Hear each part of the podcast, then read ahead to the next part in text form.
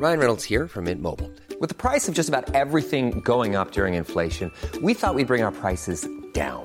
So to help us, we brought in a reverse auctioneer, which is apparently a thing. Mint Mobile unlimited premium wireless. Ready to get 30, 30, bit to get 30, bit to get 20, 20, 20, bit to get 20, 20, bit to get 15, 15, 15, 15 just 15 bucks a month. So, Give it a try at mintmobile.com slash switch. $45 upfront for three months plus taxes and fees. Promo for new customers for limited time. Unlimited more than 40 gigabytes per month. Slows. Full terms at mintmobile.com.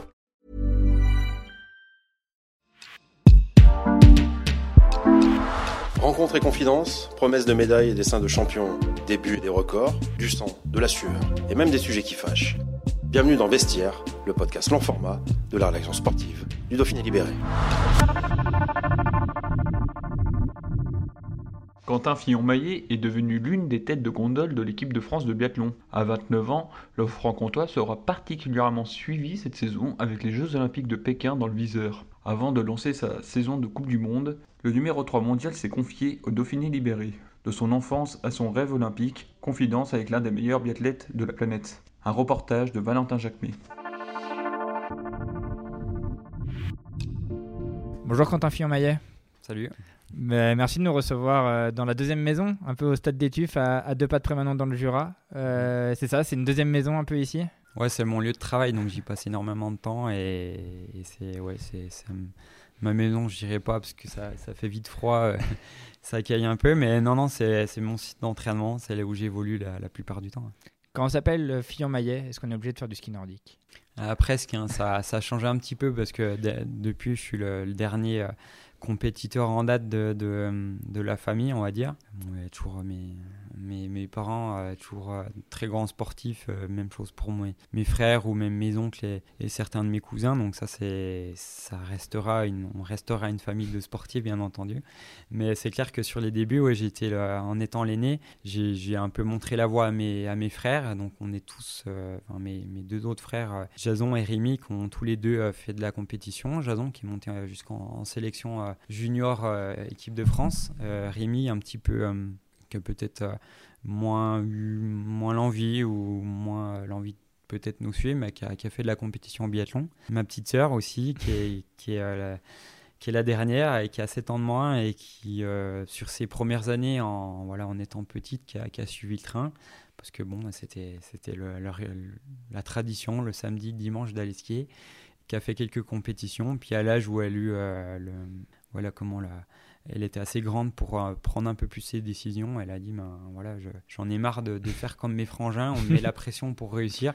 Donc je, je veux prendre ma voie à moi. Et elle a arrêté la compétition euh, tout court et elle fait de l'équitation euh, pour le plaisir. Donc voilà, et elle a bien fait parce que c'est clair que c'est pas facile de, de gérer la pression de, de ces frangins qui réussissent. On- voilà, quand on croise des gens, bah, ah, bah t'es la petite sœur ou t'es le frère de Quentin, bah il faut que tu réussisses. Donc des fois c'est un peu, peut-être pas toujours facile pour eux.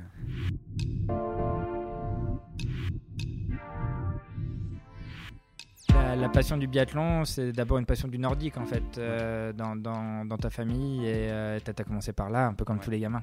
Ouais, ouais, euh, la- on- en habitant dans le Haut-Jura, en fait, euh, ben, c'est clair qu'on n'a pas euh, forcément euh, euh, de grands musées, de grands concerts ou de grands. euh, de- d'autres grandes activités, on va dire plutôt culturelles. Donc on se tourne euh, très facilement vers le sport, sport d'extérieur. Donc euh, ben, des tout petits, c'était euh, des grandes marches, du vélo, de la course à pied, d'autres sports voilà, en association. Et puis bien entendu l'hiver, ben, le ski, parce que pas le choix. On- pas quasiment le seul sport extérieur qu'on peut pratiquer. Donc euh, en fait, euh, tout de suite, on initié par mes parents euh, avec la famille euh, dans en sport, sport extérieur particulièrement, Un- quelques, quelques sports extérieurs. J'ai pu pratiquer un peu de un peu de rugby, j'ai fait un peu d'athlétisme, voilà, un peu de triathlon, un peu de cross, enfin course à pied, euh, et puis bien entendu euh, le ski de fond en premier.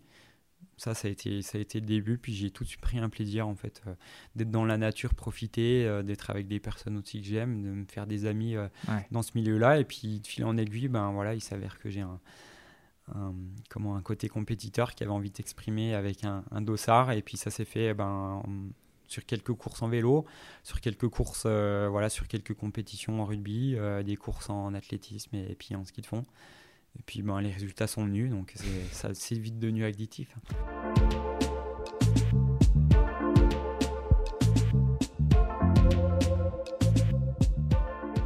Le coup de foot du biathlon, c'est pendant les Jeux 2002 C'est, pendant ces Jeux ou peut-être ceux d'avant, je ne sais plus exactement, mais voilà, il y a un moment où, où j'ai vu du biathlon à la télé. Donc je connaissais très bien le ski de fond, je savais ce que c'était. Puis mes parents euh, regardaient du biathlon à télé, puis ça me semblait bizarre. Ils tiraient avec un espèce de d'arc, euh, ce qui en, réalité était final le, portage de la carabine qui, qui, ressemblait vraiment à une arbalète un peu. Et ça m'a vraiment intrigué parce que en fait quand, quand j'étais petit, on a passé énormément de temps dans les bois à fabriquer des cabanes. Et euh, voilà, c'était un peu la, la, guerre euh, des cabanes. Euh, il fallait aller piller la cabane des, des, voisins. Et donc, pour ça, on avait des pistolets à billes, des arbalètes, des arcs, des serbacanes. Et, on se faisait un peu mal quelquefois. et, et, en fait, j'aimais beaucoup bricoler, enfin, créer les choses de moi-même. Et en fait, ben, moi qui fabriquais moi-même des, des, arbalètes, j'ai été très intrigué par ce sport, mais sans vraiment comprendre. Puis je sais pas, en fait, j'ai jamais posé la question à, mes parents, savoir qu'est-ce que c'était en réalité. C'est que quelques années plus tard que je me suis rendu compte, en fait, c'était du biathlon. Et en fait, ben, c'est de là qu'est venue la, passion du biathlon, du fait que ben, j'aimais euh, j'aimais le tir un peu voilà euh, en, étant en faisant des bêtises en étant petit. Et puis euh, j'adorais le ski de fond. Je dis bah ouais c'est une super association. Et c'est mon cousin Boris euh, qui a quelques années de plus que moi qui lui s'est mis au biathlon. Et je me rappelle avoir fait mes premiers tirs à la carabine biathlon derrière le dans la, la carrière derrière l'entreprise familiale donc bah, un tir complètement illégal sur, sur des cibles bricolées. Et je me rappelle, voilà, faire ses premiers tirs, l'odeur de la poudre, euh, cette atmosphère, euh, ce, ce côté un peu, un peu, voilà, euh, un peu stressant du fait d'avoir une arme, quelque chose d'un peu dangereux, un peu illégal en quelque sorte. Donc ça, ça m'a beaucoup plu. Et puis, ben, quelques années plus tard, voilà, j'avais à l'époque pas l'âge de faire du biathlon. Tu avais quel âge du coup quand tu tires ben, Ça, c'était, voilà, je pense, aux alentours des 12-13 ans. Mais c'est que quelques années après que, voilà, en fait j'ai fait l'initiation à 10 mètres, donc quelques courses euh, en, étant, en étant petit. Et puis ensuite, ben, je suis parti, voilà, euh, première année en, avec une vraie carabine à 50 mètres sur un vrai circuit. Et là, c'était le début des choses sérieuses. Tu as évoqué la construction des arbalètes. Euh, la construction de travail manuel, ça a été un peu un fil rouge aussi, parce qu'aujourd'hui, ta, ta, carabine, c'est aussi un, un produit Quentin Fillon-Maillet. Ouais, c'est bon, comme j'ai dit, ben, dès tout petit, j'aimais beaucoup euh, créer les choses de moi-même. Et j'ai eu la chance en fait d'avoir l'ancien atelier de l'entreprise familiale euh, dans la maison qui était mitoyenne de mes grands-parents. Donc un gros atelier avec plein de vieux outils, euh, pour la plupart obsolètes, mais le peu qu'il y avait, ça nous permettait en fait de, de, passer énormément de temps à, à bricoler des choses, à, faire beaucoup de bêtises surtout. on s'amusait à à, créer euh, toutes sortes de, projectiles, euh, enfin de, systèmes de projectiles euh, complètement dingues, de plus en plus puissants, de plus en plus dangereux. Donc jusqu'au moment où voilà, il y a, y a des petits soucis. Puis mon grand-père qui habitait au-dessus, qui descendait quand il entendait des explosifs ou quand on sentait un peu brûler. Donc c'était vraiment le, le, plaisir de faire les choses soi-même. Et puis ben après j'ai démarré le biathlon et puis pas la première année, mais quelques années après, on, achète du matériel qui, est, matériel qui est très cher. Et un jour, j'ai demandé l'autorisation à mon père de modifier ma carabine. Donc, modifier la crosse, à rajouter des, petits, des petites choses. Mon père, il a accepté parce qu'il voyait que les choses étaient un peu plus sérieuses et puis qu'il me pensait, je pense, compétent à ce moment-là de, tester des choses. Et puis. Euh, et puis ça a démarré, j'ai créé mes pros de carabine. Entre-temps, ben, en même temps, même, j'ai commencé mes études en concession industrielle. Donc, euh, ça commençait au bac et puis ça terminait en BTS euh, au lycée technique de Morée. Mm. Et puis mais en fait les deux, euh, c'était une super association, ça réunissait, réunissait deux passions, le biathlon, le ski de fond, enfin, euh, qui est la même passion, et, le, fait de construire les choses moi-même, jusqu'au jour où je me suis dit, bah, je vais créer ma propre carabine, mon, ma propre crosse. Donc là j'ai commencé à faire des croquis quelques plans avec un, logiciel euh, débutant pour, euh, conception euh, sur ordinateur. J'ai fait ma propre crosse qui était très très loin d'être parfaite, mais que j'ai toujours dans un coin de, mon garage. Et puis, quelques années plus tard, ben, voilà, avec des, des, moyens un peu plus supérieurs, avec un, un, un logiciel de modélisation 3D, euh, beaucoup plus de connaissances. J'ai passé presque six mois à dessiner ma future carabine, à essayer de penser à tout. J'ai passé des heures sur ma carabine euh, euh, en, Coupe du Monde, après les courses à l'hôtel, à, prendre ma carabine en main, à réfléchir qu'est-ce que je pouvais faire avec un petit calepin, faire des croquis. qu'est-ce que je peux enlever aussi Qu'est-ce que je peux enlever Qu'est-ce que je rajoute? J'avais envie de faire un produit qui soit à la fois design mais très fonctionnel. Et donc, ben, après, c'était parti. Voilà, une fois, la, une fois les plans finis, euh, je suis allé euh, à l'atelier de Franck en lui demandant la permission d'utiliser ces machines. Donc, j'ai été un une des rares personnes qui a eu l'autorisation d'utiliser les, les, machines de Franck Badiou de par mes, mes, euh, comment, mes, mes, études qui me permettaient d'utiliser de, les machines avec une connaissance et, avec une formation professionnelle. Et c'est parti de là. Donc, j'ai fait pas mal d'erreurs sur ces premières conceptions. Franck euh, m'avait prévenu, j'ai quand même voulu faire certaines choses. Et puis, voilà, fil en aiguille, euh, j'ai refait plusieurs autres crosses qui me permettent maintenant d'avoir un produit plutôt, plutôt propre, mais en sans cesse évolution.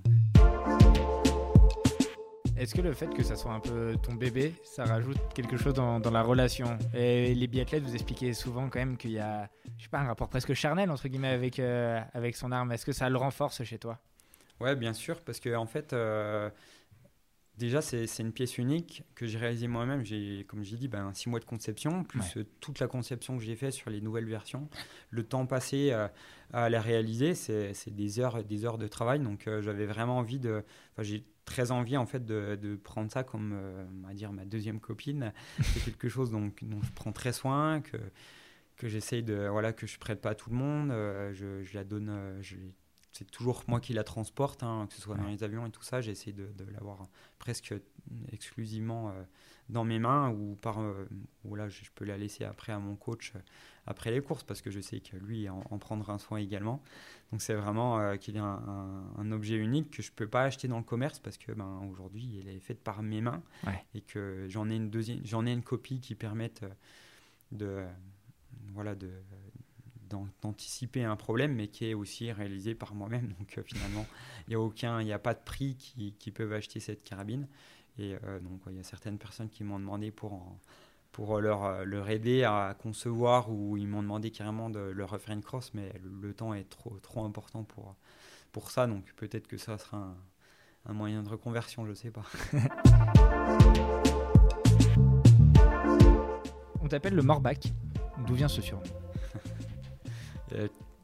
La signification de ce, surnom est plutôt flatteur, mais euh, le nom Morba qui est pas, pas, spécialement joli, ça, ça vient de, Simon Fourcade. J'ai dit que tu me vengerais un jour et finalement j'ai été trop gentil, pas.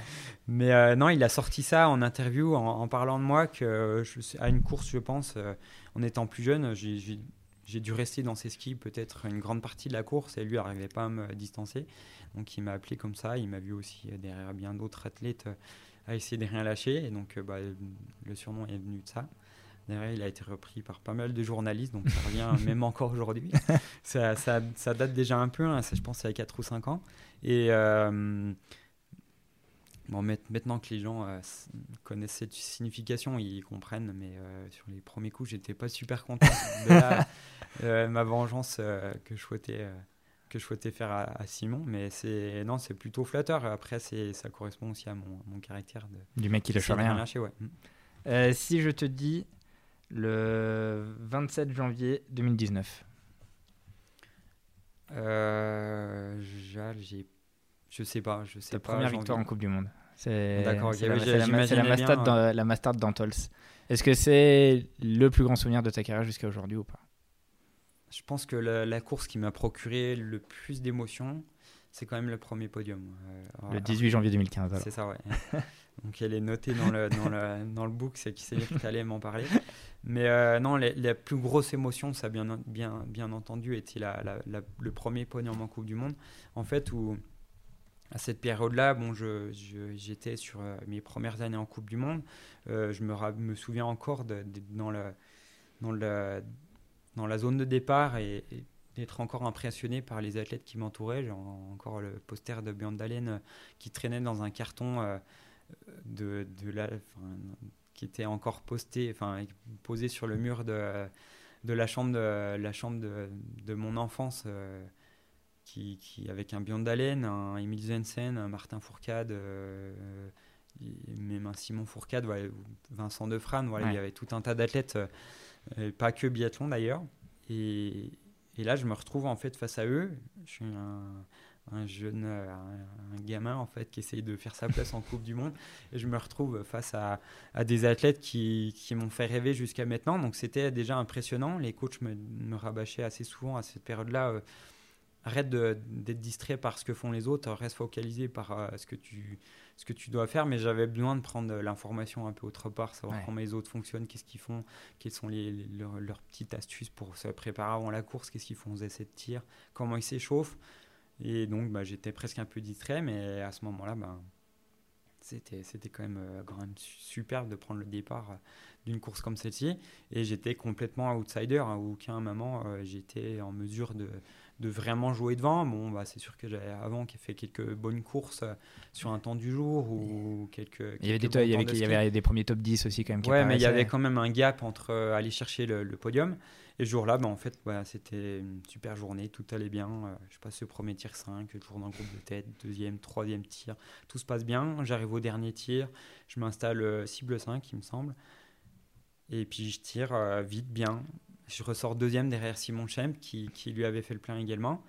Et je me rends compte bah, que là, que là, je suis en train de jouer un, truc de dingue, quoi à ce moment-là, les frissons, je vois que Simon Schemp euh, met, pas euh, met pas un rythme très élevé. Et puis je, regarde un peu derrière. On, on, ça fait un espèce d'oméga à la sortie du pas de tir qui me permet de voir un peu qui c'est qui, qui, qui arrive derrière. Derrière, je vois un Emile Vincent, Björn Dalen. Euh, voilà, il, y avait quelques 6 ou 7 athlètes euh, qui, qui, se pointaient derrière, très, ra très rapides ouais. en ski, bien meilleurs que moi, beaucoup plus d'expérience. Et là, je me dis, bon, bah, qu'est-ce que je fais? Est-ce que je, je, reste derrière les skis de, de Simon Schemp Je me préserve ou est-ce que je prends le devant euh, pour, Au pire, assurer ma cinquième place? Et finalement, bah, je prends le devant. Euh, je fais la première portion. J'attends à ce que je m'attends à ce que d'autres passent. Finalement, bah, voilà, les personnes souhaitent passer. Alors, je, je me dis, ils abusent un peu de ma gentillesse et de, de mon inexpérience là-dessus. Finalement, j'arrive dans la première difficulté. Euh, je me, rappelle me décaler parce que je savais que les autres allaient passer. Finalement, personne passe. Euh, deuxième difficulté, personne passe. Troisième difficulté, je suis toujours en tête, je commence, à y croire. Et la dernière difficulté, donc là, ça fait une bosse, une, bosse derrière avec un enchaînement d'une descente en S et là, ligne d'arrivée. Et là, donc là, je, suis à fond, quoi. Je me dis, c'est bon, je commence vraiment à y croire. Je, je, me mets vraiment à fond et je bascule en premier dans la descente. Il y a Emile Svensson qui me tape un peu dans les, dans, les, dans les bâtons, dans les skis pour essayer de passer. Mais moi, je, voilà, je, je prends la bonne trajectoire. Je ne laisse pas la, une grande porte pour, pour passer devant. Ouais. Là, t'es pas spectateur, quoi. Non, non, ouais, clairement, là, j'étais plus spectateur. J'étais, là, j'étais clairement en mode vainqueur et, et je, je, bascule dans le dernier virage avant la ligne d'arrivée, qui, la dernière ligne droite qui faisait à peu près, je sais pas, 300 mètres.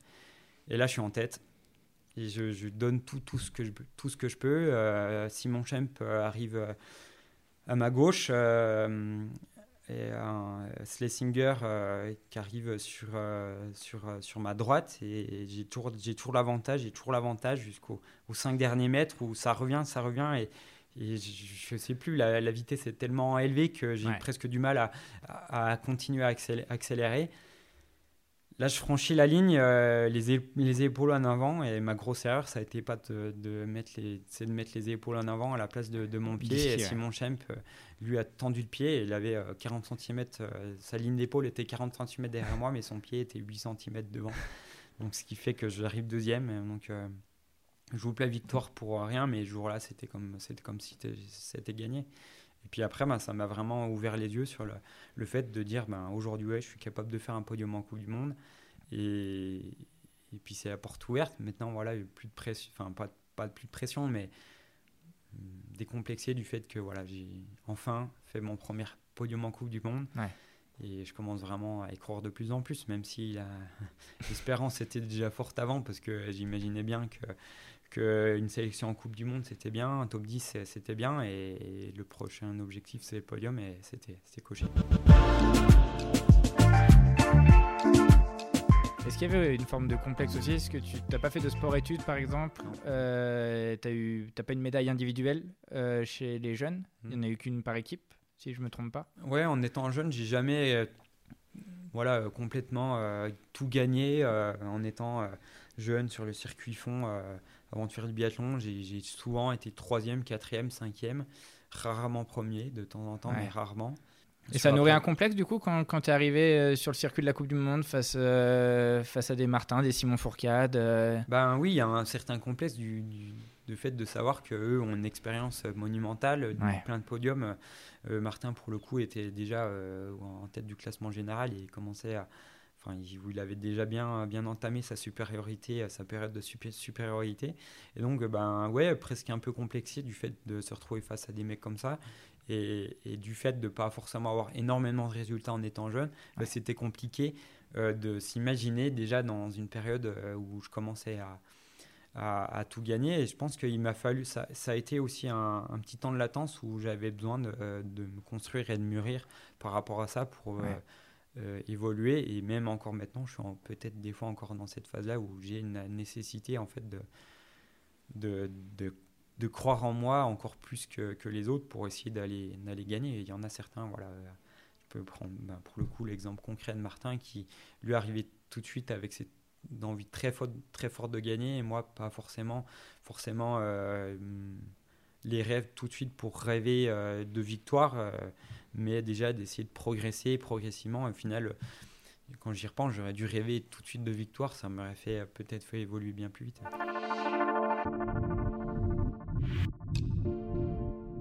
Est-ce que euh, ça explique aussi ce, caractère quand on parle de toi avec euh, tes entraîneurs? Euh, C'est Quentin, c'est un besogneux, il n'a jamais rien, il est perfectionniste. Est-ce que, est que tout ça aussi, cette sorte de complexe que tu pouvais avoir, ça explique ce côté besogneux à l'entraînement aujourd'hui? Ouais, je pense que j'ai besoin de montrer ma, valeur aux autres et ma valeur aux autres, je la montre via mes résultats aussi, mais, mais aussi l'implication que je mets à l'entraînement. Donc, ça, c'est quelque chose qui pourrait expliquer euh, voilà, le, ma, progression et ma façon d'être. Mais j'ai aussi envie de. Je prends énormément plaisir à l'entraînement et j'ai envie, de, sur chaque entraînement, d'être productif, euh, pas seulement arriver à l'entraînement puis dire moi, je fais les choses pour faire. Je veux vraiment me dire ok, j'ai un objectif. Chaque entraînement, c'est une nouvelle opportunité d'avancer et de me donner le maximum de chances pour, euh, pour évoluer.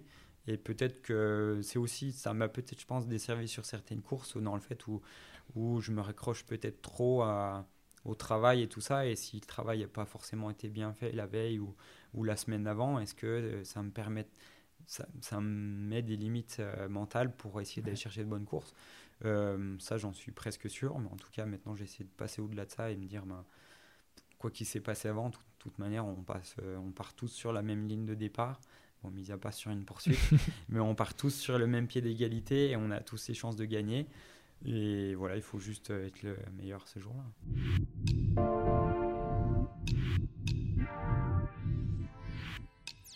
Dans, une précédente interview, euh, tu disais le biathlon m'a construit, m'a fait grandir et mûrir. Euh, J'essaie toujours de voir le bon côté des choses. Je suis là pour me faire plaisir, mais surtout pour faire plaisir aux autres. Euh, cette quête du partage, euh, est-ce que c'est quelque chose qui. C'est un supplément d'âme pour toi? C'est un vrai levier de, motivation? Moi, je reviendrai un peu sur ce que j'ai dit, parce que surtout faire plaisir aux autres, euh, j'en suis moins convaincu maintenant.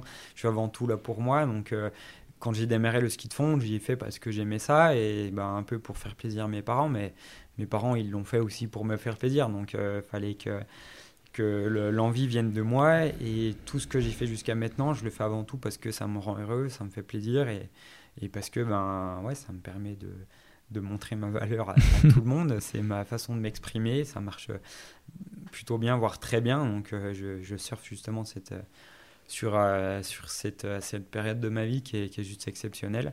Et donc euh, ben, maintenant, en fait je me rends compte que via les résultats que, que, je produis, en fait, ça permet de partager des émotions avec énormément de personnes, mais pas forcément volontairement.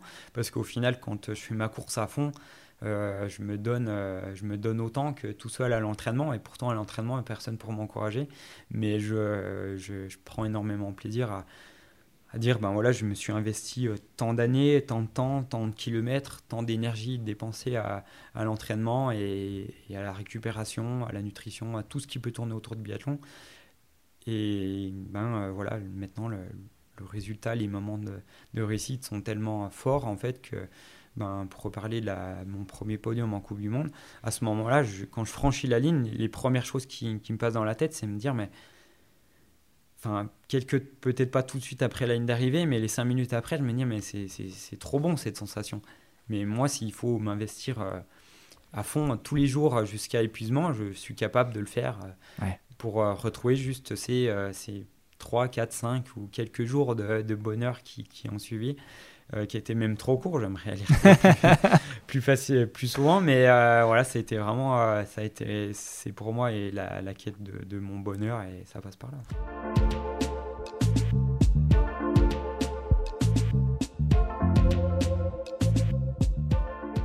La, notoriété, comment, comment tu, tu, gères ça désormais? Un, biathlète français, il est célèbre, il est reconnu, connu. C'est dur à appréhender?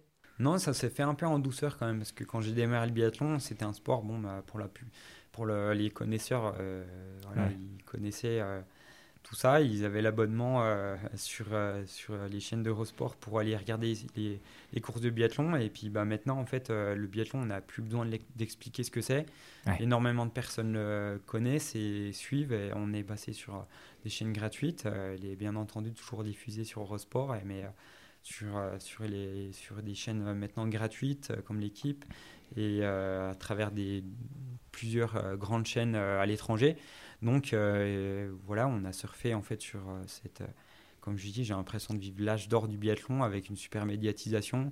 on a surfé sur les, super résultats de mes, prédécesseurs qui ont lancé la machine laborieusement. C'est sûr que ben, à l'époque de Patrice Baïsalin, qui, qui à l'époque allait chercher son premier titre de champion du monde, le sport était quasiment anonyme. ensuite, il y a un Raphaël Porret qui a commencé à, à, faire connaître euh, vraiment la discipline de, de façon régulière sur, euh, sur, euh, sur la télévision et à commencer à, amener la curiosité de certains médias. Il y a un Vincent Defrane qui gagne aux Jeux Olympiques qui fait connaître davantage la discipline et des Sandrine Bailly, des Sylvie Beckart, voilà. toute une génération de pionniers. Toute une génération voilà, qui, qui ont vraiment fait, qui permis le développement du biathlon. Et puis on arrive après à Martin Fourcade et, et tous ces exploits qui ont permis vraiment de booster la, la discipline. Moi, je suis arrivé entre temps. Et puis maintenant, bah voilà, euh, les gens me reconnaissent dans la rue. Euh, on a une interview comme aujourd'hui qui fait partie de cette notoriété. Euh, énormément de médias qui nous suivent, une pression aussi supplémentaire par rapport à tout ça. Mais non, je, je, la vis bien cette notoriété. En fait, comme moi, je suis super satisfait en fait de d'avoir énormément de gens qui me soutiennent euh, bon, il euh, n'y a pas que du positif, mais c'est super. Hein, le, le, boulanger qui fait son pain tous les matins, qui se lève à 4 heures du matin pour aller mettre euh, son four à chauffer et, et, pétrir sa pâte, il n'a pas 20 000 personnes qui l'encouragent tous les matins ou à la sortie de ton travail. les gens leur remercient pour son travail, mais ça reste là. Moi, j'ai vraiment la chance de faire quelque chose qui me passionne, qui est suivi par énormément de personnes, qui me donne beaucoup d'avantages le fait de rencontrer plein de personnes, d'avoir la notoriété, euh, de rencontrer euh, voilà, des, partenaires qui nous rémunèrent pour euh, l'image qu'on dégage de tout ça, de rencontrer, d'être invité des, des, choses que j'aurais jamais pu faire en personne lambda. Donc ça, c'est juste incroyable. Et, et donc, bah, j'essaie de profiter de tout ça. Après, c'est pas quelque chose que je recherche, la notoriété. J'essaie de, de, surfer là-dessus et d'y me mettre à 100% hein, pour parler des réseaux sociaux c'est pas un plaisir de m'occuper de mes réseaux sociaux, mais c'est important pour moi de partager et d'expliquer aux gens ben, qu'est-ce que je fais en dehors des courses, comment ça se passe, quel est mon ressenti à la fin des courses, et puis ben, de faire des interviews comme aujourd'hui, de partager ça avec les médias pour, euh, surfer là-dessus. On se projette de l'autre côté, du côté de l'auditeur. Qu'est-ce que tu conseillerais à un gamin qui, a, qui, a, 10 ans, qui voit Quentin Fillon-Maillet euh, briller en Coupe du Monde tous les week-ends et qui rêve euh, un jour de, de, faire partie de l'héritage de la génération Fillon-Maillet?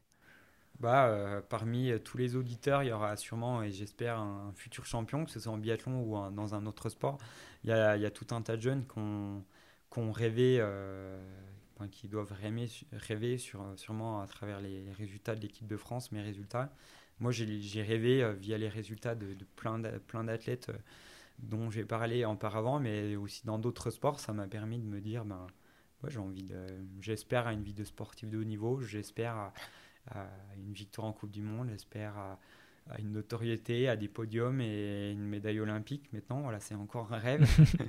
c'est pas encore, euh, tous les rêves n'ont pas été, euh, n'ont été, n'ont été faits, mais c'est quelque chose euh, qui, qui m'a fait rêver à un moment là et un jeune un jeune qui, qui démarre dans le sport aujourd'hui, c'est ben, déjà une super école de la vie. Au-delà du résultat, c'est comme quelque chose de super. Ça permet de, rester en forme, de se faire des amis, de d'avoir d'avoir cette certaine valeur et le conseil que je peux lui donner bah, c'est voilà de, de, faire du sport déjà avant pour le plaisir de choisir une voie qui lui plaît quelque chose qui, qui, lui convienne et puis après ben, si ça marche bien si les résultats viennent petit à petit c'est de croire de croire en ça et puis ben, d'espérer euh, faire une, carrière aussi belle que, la mienne ou, mieux encore. Tu fais les transitions tout seul, tu disais qu'il y avait un rêve qui n'était qui pas coché, c'était celui des Jeux. ça tombe bien, on est en, année olympique. La, médaille, ou la médaille d'or même à Pékin, c'est le moteur ultime Ouais, c'est. Je sais pas si c'est le moteur ultime, euh, mais c'est vraiment quelque chose qui, qui, me fait envie. C'est pour ça que je me lève euh, tous les matins que je m'entraîne sous la pluie, des fois où j'ai pas envie, euh, le jour où ça fait froid, euh, que je m'investis autant et que je, souffre à certains moments, que je fais autant de sacrifices. Et, et ça, c'est vraiment euh, ben, la, friandise. Hein. c'est quelque chose qui, qui, me donne vraiment envie, qui me passionne. Et, et voilà, la médaille olympique, ce sera le, la, cerise sur le gâteau. Hein. Il, y a encore, il y aura encore bien d'autres objectifs euh, jusqu'à la fin de ma carrière. Je pense que je trouverai toujours quelque chose pour me motiver. Mais ça, c'est quelque chose qui me motive vraiment, qui, aussi un peu, euh, qui me donne un peu une appréhension parce que bah, l'événement est, sur euh, un jour, enfin plusieurs, plusieurs courses, mais voilà, c'est un jour où il faut être capable d'aller chercher ces torts-là malgré les conditions, malgré voilà tout ce qu'on peut connaître, le Covid, le fait qu'on ne connaisse pas le site, le fait que tout le monde le prépare aussi, le fait de voilà, il y a une multitude de facteurs qui font que ça peut être un peu stressant, mais d'un côté, j'aime aussi ce, ce, côté un peu. Euh, cette recherche qui est, qui est, pas facile, et donc euh, ben, quand l'avancée est laborieuse, la, les victoires est d'autant plus forte. Quel souvenir tu, tu gardes des Jeux? De, C'était Sochi, toi, les premiers en tant que, que remplaçant? Là, c'était quoi? C'était avec des yeux de gamin et écarquillés à. Bah, c'était, c'était ma première saison en Coupe du Monde. J'ai eu la chance de me sélectionner du coup euh, euh, pour, pour ces Jeux. Je me rappelle toujours de, cette sélection. Bon, il y a eu euh, toute la phase de sélection avant qui m'a permis de monter en IBU Cup, en équipe de France. Et, et, et cette sélection, elle s'est jouée sur, sur deux courses. en RuPaul League où Martin fait une impasse et je me retrouve face à Baptiste Joutier. Et en fait, la veille de un ou deux jours avant, le coach vient nous voir dans la chambre. Est entre entre six yeux et nous dit bon ben aujourd'hui euh, enfin euh, voilà je vous annonce la sélection euh, vous avez un individuel poursuite format assez particulier hein. on n'a pas, pas souvent donc il divisait le, temps de l'individuel par deux pour faire le, classement de la, la grille de départ de la poursuite. Et nous dit ben au bout de ces deux courses le meilleur il partira aux Jeux Olympiques en remplaçant. Et il finira la saison de Coupe du Monde avec nous donc là, ouais, un peu de, un peu de tension. C'est clair que c'était, c'était un moment assez important. J'ai, auparavant, j'ai vécu tout un tas de sélections, mais qui étaient bien en dessous de, celle-ci. C'était quand même euh, le, ticket pour, euh, pour les, Jeux Olympiques, hein, même si c'est en remplaçant. C'est-à-dire qu'on allait enfiler les, la tenue olympique et partager en fait cette émotion forte. Euh, il s'avère que j'ai, gagné cette sélection-là. Je ne suis pas allé sur le début des Jeux Olympiques parce que la période était, était très longue sans, sans courir en sachant que j'étais deuxième remplaçant, il y avait peu de chances pour que je prenne le dossard. Et finalement, bah, je suis fait le championnat d'Europe, une eBay Cup avant, euh, avant les Jeux Olympiques. Je suis monté un petit peu plus tard.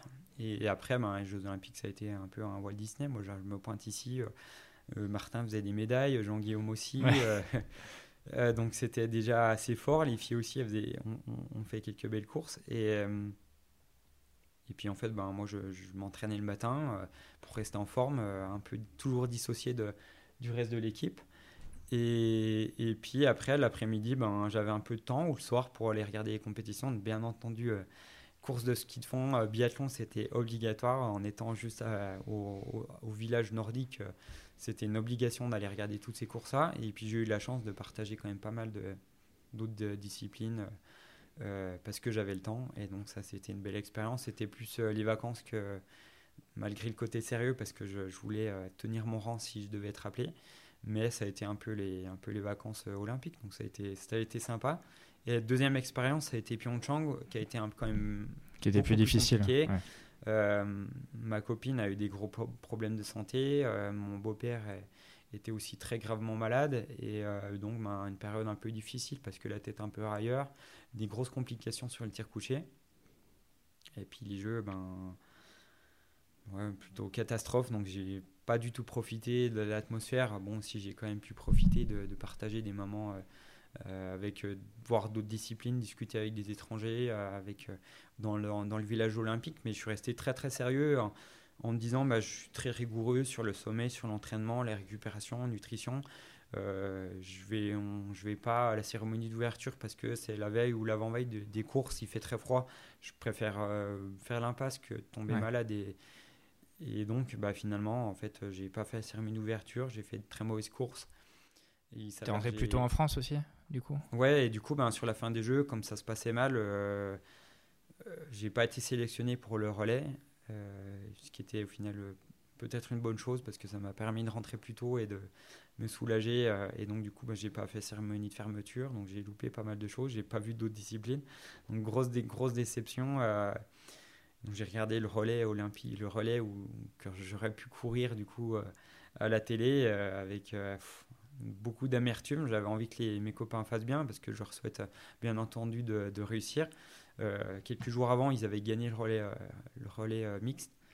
Donc ça, c'était une médaille d'or olympique. J'étais content pour eux, mais un petit côté de moi-même avait envie qu'ils réussissent pas parce que ben, je dis, je suis pas avec eux. J'ai s'ils font une médaille, j'ai envie d'être avec eux. Donc bon, bah, ça n'a pas marché, mais c'était, c'était voilà, euh, avec déception, déception pour eux, mais, mais voilà, j'étais, j'étais, j'étais parti sur autre chose.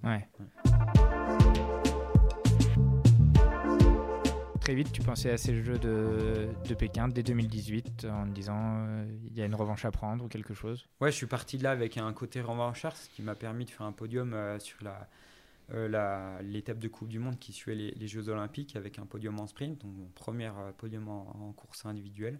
Donc ça, c'était, j'étais très très fier. Mais euh, ouais, de l'amertume sur ces Jeux Olympiques. Je ne peux pas dire que j'ai, profité de, de l'événement tel, tel qu'il est annoncé à la télé. Et c'est sûr que ben, on annonce les Jeux Olympiques comme quelque chose, quelque chose d'extraordinaire. Il est extraordinaire si on le réussit. Et moi qui étais focalisé exclusivement à performance, ben, le fait de rentrer bredouille de, ces jeux, c'était grosse déception. Donc ben, sur le coup, j'avais pas forcément la tête sur les prochains, prochains, prochains Jeux olympiques. J'avais déjà envie de, de, voilà, de, de, revenir auprès de mes proches qui étaient... Euh, la priorité était totalement ailleurs. Et bah là, la priorité était autre part. Et puis envie de, voilà, de, de, de trouver une solution sur les problèmes que j'avais sur l'instant, notamment le tir plutôt qu'imaginer euh, la suite des événements qui étaient quatre ans plus tard, euh, euh, ben, qui, est, toujours maintenant l'objectif, mais ça a été un objectif qui est venu un peu plus tard. et maintenant, ben, la suite de la suite a été vachement plus brillante avec une grosse grosse progression ça m'a permis voilà de maintenant de me classer parmi les meilleurs mondiaux d'aller chercher des, des médailles individuelles donc cinq médailles individuelles sur les championnats du monde tout un tas de médailles euh, en équipe avec, euh, avec l'équipe de France, relais mixte ou euh, relais, relais, masculin. Ça, c'était aussi vraiment un, pur bonheur de partager autant d'émotions avec l'équipe de France. Et maintenant, je me retrouve dans un autre statut où là, je suis plus juste à, à, tenter de faire une médaille. C'est vraiment le gros objectif. J'ai vraiment le potentiel et donc, ben, voilà, je n'essaie pas de me mettre non plus trop la pression parce que j'ai le potentiel, mais il faudra être présent le jour J pour, pour faire les choses. Et donc, euh, mon plan, mon plan d'attaque, c'est la médaille d'or et, et, rien d'autre. J'imagine pas le les Jeux Olympiques sans, sans médaille autour du cou. Disais, j'ai aussi un autre statut qu'il y a 4 ans. Ce rôle de, de leader, ça s'apprend. C'est Pas, pas forcément dans, dans, dans, le groupe France, mais, mais le fait d'être une tête d'affiche comme ça, de, de, jouer les premiers rôles au quotidien, c'est un travail physique très dur, mais on évoque rarement la charge mentale aussi que ça peut représenter sur une Coupe du Monde qui dure 4 mois parfois. Il faut bah, jouer le premier rôle tous les week-ends. C'est ça, ouais. En fait, ben, on se rend compte que ben, sur les réseaux sociaux, via la télé, via le public euh, dans les tribunes, euh, on se rend compte qu'il y a une grosse, grosse attente euh, de notre part. Donc on porte une certaine responsabilité dans le sens où ben, les gens, ils sont là pour qu'on gagne. Donc bon, ça fera de la peine aux, supporters norvégiens et allemands si, si on réussit et, et, pas leur athlète. Donc ça, c'est ça, c'est certain, mais bon, après, voilà, je, comme j'ai dit, je cours avant tout pour moi, donc la pression, j'essaie de. Je, suis déjà très exigeant envers moi-même et j'ai pas forcément besoin d'en rajouter via les médias et, et, toutes les personnes qui, qui, souhaitent que je réussisse et qui attendent que je réussisse. Donc je cours, je cours pour moi. Le rôle du leader, il est venu petit à petit, mais c'est vrai que euh, il, y a, y a 4 ans, j'étais pas forcément dans cette optique, j'ai été encore dans la phase où euh, j'essaie de me construire des, des bonnes courses, je tente je tente des, super choses. Bon, moi j'ai fait quand même euh, dixième euh, mondial cette saison, euh, cette saison olympique, donc qui était très très loin d'être nul. C'était une fierté pour moi, malgré les, grosses complications en tir couché, de, de, réussir à, aller chercher un top 10. Mais, mais après, les choses se sont un peu, ont un peu changé. J'ai encore plus cru en moi et avoir encore plus de confiance, plus avoir peur d'aller faire une bonne course. Et puis ben, maintenant, j'en suis là où je je, tiens une casquette ouais, de, leader, de favori euh, sur euh, la plupart des courses euh, face à des Norvégiens, même des Français, des Allemands, des Tchèques et tout, un tas de nations qui sont très très forts. Et maintenant, bah, je ne peux plus jouer ma carte d'outsider que, que j'ai pu faire en 2015 où, où je peux partir euh, mener la course et, jouer la carte. On sait que maintenant, que quand, je, quand je prends une tête de course, c'est surveillé quand même. C'est plus juste pour euh, tenter d'aller euh, conserver ma cinquième place, enfin tenter d'aller chercher une cinquième place de course, clairement pour les gagner. Ça reste un jeu, le biathlon? Ouais. Ouais, c'est un jeu qui prend comme des ampleurs assez importantes.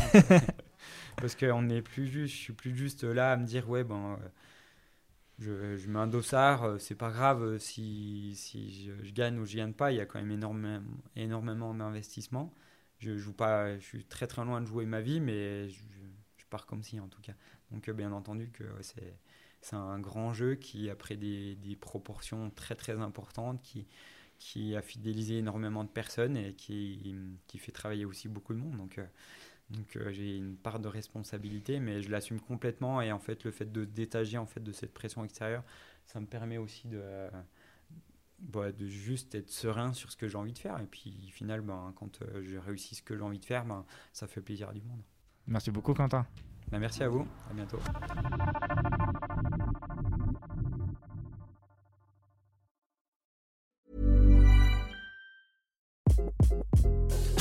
This is Craig Robinson from Ways to Win, and support for this podcast comes from Invesco QQQ, the official ETF of the NCAA. Invesco QQQ is proud to sponsor this episode and even prouder to provide access to innovation for the last 25 years. Basketball has had innovations over the years too. We're seeing the game played in new ways every day. Learn more at Invesco.com slash QQQ. Let's rethink possibility. Investco Distributors, Inc.